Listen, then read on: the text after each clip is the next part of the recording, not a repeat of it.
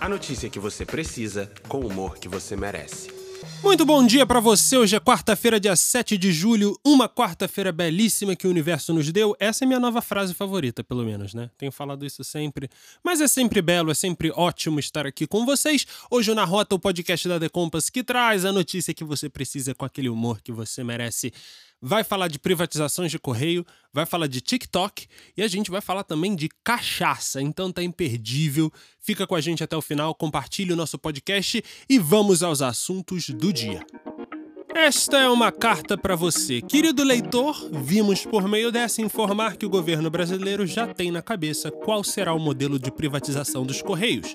A ideia é vender tudo, 100%, all of it, tudão mesmo. O governo quer se desfazer de 100% do capital que tem na estatal brasileira.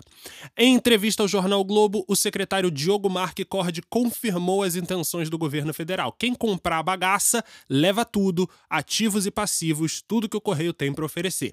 Com a proposta, a nossa Anatel, que é a Agência Nacional de Telecomunicações, deixaria de existir, dando lugar então à Anacom, Agência Nacional de Comunicações. É ser por meia dúvida, mas tudo bem. Seria responsabilidade dessa nova nova agência fazer o controle dos serviços do Sistema Nacional de Serviços Postais.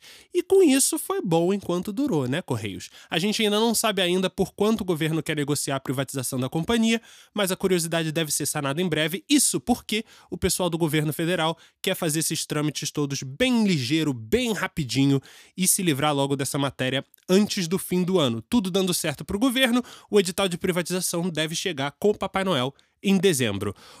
O presidente da Câmara dos Deputados, Arthur Lira, já está ligado no proceder da matéria e ciente da urgência do assunto. De acordo com o líder do governo na Câmara, o deputado Ricardo Barros, a votação deve acontecer na última semana antes do recesso, agora em julho.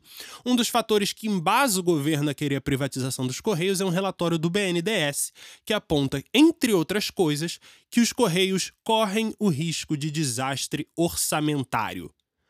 Por outro lado, em defesa dos Correios, vale ressaltar que a companhia teve lucro de 1,53 bilhão de reais em 2020. Aliás, depois de anos no vermelho, os últimos quatro anos foram muito positivos para os Correios, que estiveram no azul durante todo esse período. Além disso, em 2019, o prejuízo acumulado dos Correios era de 2,4 bilhões de reais, mas em 2020, com os resultados positivos, esse prejuízo caiu para 859 milhões e 100 mil reais. Segundo o balanço da empresa, o capital social dos Correios ao fim do ano passado foi de 3,382 bilhões de reais, tudo bonitinho nos cofres da União. Ah, e os Correios aumentaram seu patrimônio líquido em mais de seis vezes ano passado também. Mas Ainda assim, o governo federal e o BNDES dizem que a companhia não tem tecnologia, apontam que o faturamento caiu 6% em relação a 2019 e diz também que os Correios têm baixa produtividade. Toda moeda tem dois lados. A gente quer saber de vocês se vocês são contra ou a favor da privatização dos Correios, mas é melhor mandar essa resposta por e-mail, porque, pelo visto, cartas vão ser um assunto quente e delicado no cenário político desse Brasilzão que a gente gosta. Com carinho, assinado The Compass. E agora a gente vai da carta para o TikTok. Ambos entregam conteúdo para milhões de pessoas no mundo inteiro. Agora, não dá mais para ignorar o TikTok. Se você já está no TikTok produzindo conteúdos, experimentando tendências e aprendendo os segredos do algoritmo, cara, você está no caminho certo. No futuro, ao que tudo indica, todas as portas nos levarão ao TikTok. Mas se você, por outro lado, é um daqueles que acha que o app é bobo, que só tem dancinha, que a exposição é desnecessária, bom, tudo bem, seu ponto de vista e sentimentos são válidos, a gente não quer desmerecer isso. Mas, infelizmente, no mundo digital, a gente precisa chacoalhar sua realidade. A verdade é que não dá mais para ignorar o TikTok. Eu te conto por quê. Assim como um dia foi impossível ignorar o YouTube, o Facebook, o Snapchat, o Instagram e tantas outras redes sociais e plataformas que mudaram a nossa maneira de consumir e produzir conteúdo na internet, hoje é impossível virar as costas para a revolução proposta pelo TikTok. Ah, beleza, mas aí você tem o Instagram Reels, beleza, tranquilo, mas boa parte desse conteúdo vem da iniciativa do TikTok. Os stories lá no Facebook, no Instagram, tranquilo, mas cada vez mais a gente está vendo conteúdo que vem do TikTok invadindo essas redes. E para sermos sinceros, as pessoas passaram mais tempo no TikTok do que em qualquer outra plataforma em 2020. Os dados são da App Annie Intelligence.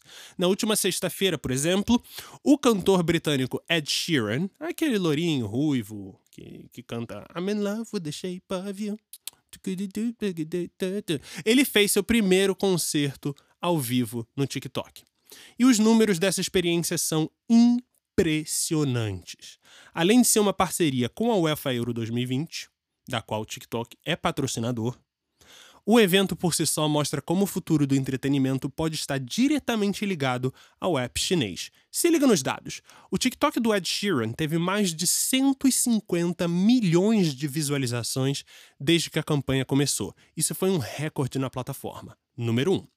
O show, só o show do Ed Sheeran, teve mais de 5,5 milhões de visualizações desde a última sexta-feira, o que é outro recorde. Tandam! Por último, mais de 709.900 TikToks já foram criados utilizando o novo single do cantor, Bad Habits.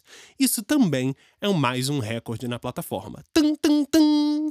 É exatamente isso. Além de impulsionar grandes mercados como o da música, o TikTok está sendo cada vez mais fundamental em outros mercados também, como por exemplo no setor imobiliário, nas artes cênicas, na educação privada, entre tantos outros. O negócio é tão sério, gente, que o Adam Mosseri, Adam Mosseri, hum, chique. Adam Mosseri, que é diretor-geral do Instagram, teve que admitir e dizer que o TikTok is huge. Ou seja, TikTok é enorme. Os caras estão preocupados. Além disso, o Instagram anunciou que vai fazer mudanças em seus algoritmos para tentar competir em termos de distribuição com a plataforma chinesa. Mano, se você tem ou quer ter um negócio, você sabe que se a sua marca não tiver presença digital, o risco de fossilização da sua bagaça é muito grande. Agora você tem um mapa do tesouro nas mãos. Você precisa encontrar maneiras criativas e produtivas de estabelecer uma presença no TikTok. Quem avisa, amigo é. Um brinde. E por falar em brinde, o brasileiro está bebendo. Não consigo ficar sério com o negócio desse. Por falar em brinde, o brasileiro está bebendo mais pinga. Saúde para vocês, seus cachaceiros que a gente ama. Que absurdo. Não acredito que isso está aqui. Mas é sim, um estudo realizado pela Neogrid, a conclusão é categórica. Na onda do O Brasil me obriga a beber, o brasileiro realmente está consumindo mais cachaça. E na real, tá faltando cachaça. Se a gente olhar o índice de ruptura do produto de fevereiro para cá, ele subiu de 8,43% para 12,24%. São 4 pontos percentuais, gente, pelo amor de Deus. Esse índice, o índice de ruptura, para você que não sabe, mede a indisponibilidade de produtos nas lojas. Ele também é conhecido às vezes como ruptura de estoque ou ruptura de varejo, ou seja, mede quanto um produto está faltando nas prateleiras. Ou seja, se continuar do jeito que tá, você que é fã daquela danada vai começar a ter problemas para encontrar purinha nas prateleiras, beleza? A Neogrid acredita que o aumento do consumo da cachaça está ligado às mudanças de comportamento dos brasileiros durante a pandemia. Isso aí é verdade, isso aí eu tenho que concordar que ficou difícil, tá bebendo mesmo. Além disso, um dado curioso é de que o índice de ruptura da cachaça antes dos auxílios emergenciais estava caindo. Mas aí, curiosamente, depois que os auxílios começaram a pingar na conta. Que horroroso isso também! Depois que os auxílios emergenciais começaram a pingar na conta dos brasileiros, o consumo de cachaça tem subido. Agora, um disclaimer aqui, uma nota da redação. O clima é descontraído, mas o auxílio emergencial é muito importante para muita gente nesse nosso país muita gente que não tem o que comer, que não tem emprego. Então a gente não quer ser irresponsável de ligar diretamente o auxílio emergencial com o consumo da cachaça ou querer dizer que ah, as pessoas estão recebendo o auxílio emergencial e estão comprando mais cachaça. Mas a verdade é uma só e a realidade também. Ou a gente bebe menos, ou então é aquilo, a Luambev dobra a produção aí que a gente bebe mesmo. Vai faltar cachaça para quem gosta, hein? Não esqueça de beber com moderação. E esse foi o nosso Na Rota desta quarta-feira, dia 7 de julho de 2021. Muito obrigado. É bom demais começar meu dia aqui com vocês, a nossa resenha de outro mundo. Continue compartilhando os nossos podcasts nas redes sociais, nos grupos de WhatsApp, Telegram, Facebook. Você que manda. A nossa obrigação e o nosso prazer é crescer com vocês e para vocês.